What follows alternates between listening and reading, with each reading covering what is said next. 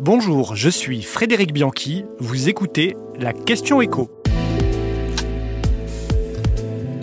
Pourquoi c'est une bonne nouvelle que la SNCF gagne de l'argent? La SNCF a été dans le vert en 2023. La compagnie ferroviaire l'a annoncé ce mercredi. 1,3 milliard d'euros de bénéfices ont été réalisés sur l'exercice précédent. Malheureusement, ça ne devrait pas plaire à tout le monde. C'est vrai que les bénéfices, c'est toujours un peu suspect. On a l'impression que gagner de l'argent se fait au détriment de quelqu'un d'autre, en l'occurrence ici des cheminots qui ne seraient pas assez payés ou des usagers qui au contraire paieraient eux leurs billets trop cher. D'abord, il faut rappeler que si la SNCF fait des bénéfices, ce n'est pas une mauvaise nouvelle. Ça n'a pas toujours été le cas. Et si elle est rentable depuis 3 ans, quand on remonte plus loin dans le temps, eh bien ce n'est pas ce qu'on constate. Il faut rappeler ensuite que la SNCF, c'est un groupe, une multinationale, composée de 6 entités qui sont présentes dans 170 pays, avec Geodis par exemple dans la logistique, ou encore Keolis, le numéro 1 mondial des tramways et des métros automatiques. Donc la SNCF, eh c'est aussi en Suède, aux Pays-Bas ou en Californie, là où elle vend ses bus et ses tramways, qu'elle fait ses bénéfices. Alors oui, les billets de train coûtent plus cher et vont encore augmenter de 2,6% cette année. C'était 5% l'année dernière. Mais il n'a échappé à personne que tous les prix ont flambé depuis deux ans et comme tout un chacun, la SNCF a fait face à des très fortes hausses de coûts plus 14% par exemple pour l'électricité et les augmentations de salaire, plus 8% pour les péages payés à SNCF Réseau pour faire rouler les trains. Et encore, précise la SNCF, toutes ces hausses n'ont pas été répercutées dans les prix de nos billets.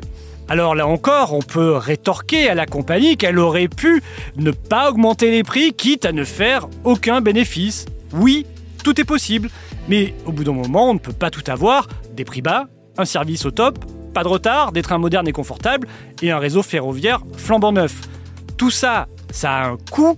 La SNCF va d'ailleurs investir 12 milliards d'euros cette année dans ses gares, son matériel et surtout son réseau qui est un des plus vétustes d'Europe. On rappelle qu'en moyenne, notre réseau ferroviaire a plus de 28 ans de moyenne d'âge contre 17 ans seulement en Allemagne. Et si on prend le seul réseau local sur lequel roulent nos TER, on dépasse même les 36 ans. Tout ça coûte donc beaucoup d'argent et on peut se demander si l'État ne pourrait pas prendre à sa charge ces investissements plutôt que de réclamer des bénéfices à la SNCF.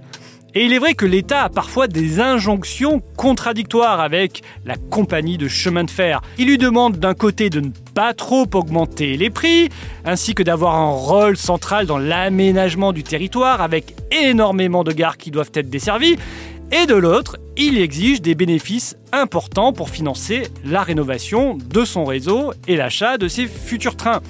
Mais attention, si ces injonctions sont contradictoires, l'État et les collectivités mettent aussi beaucoup la main à la poche pour financer et subventionner le ferroviaire en France.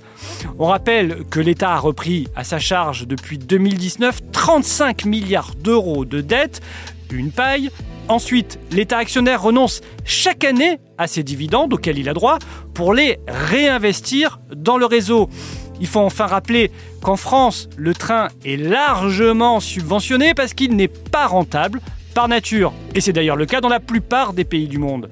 Si on additionne les subventions des régions, d'Île-de-France Mobilité, de l'État, que ce soit pour le fonctionnement et les investissements, on arrive à la somme pharaonique de 17 milliards d'euros par an.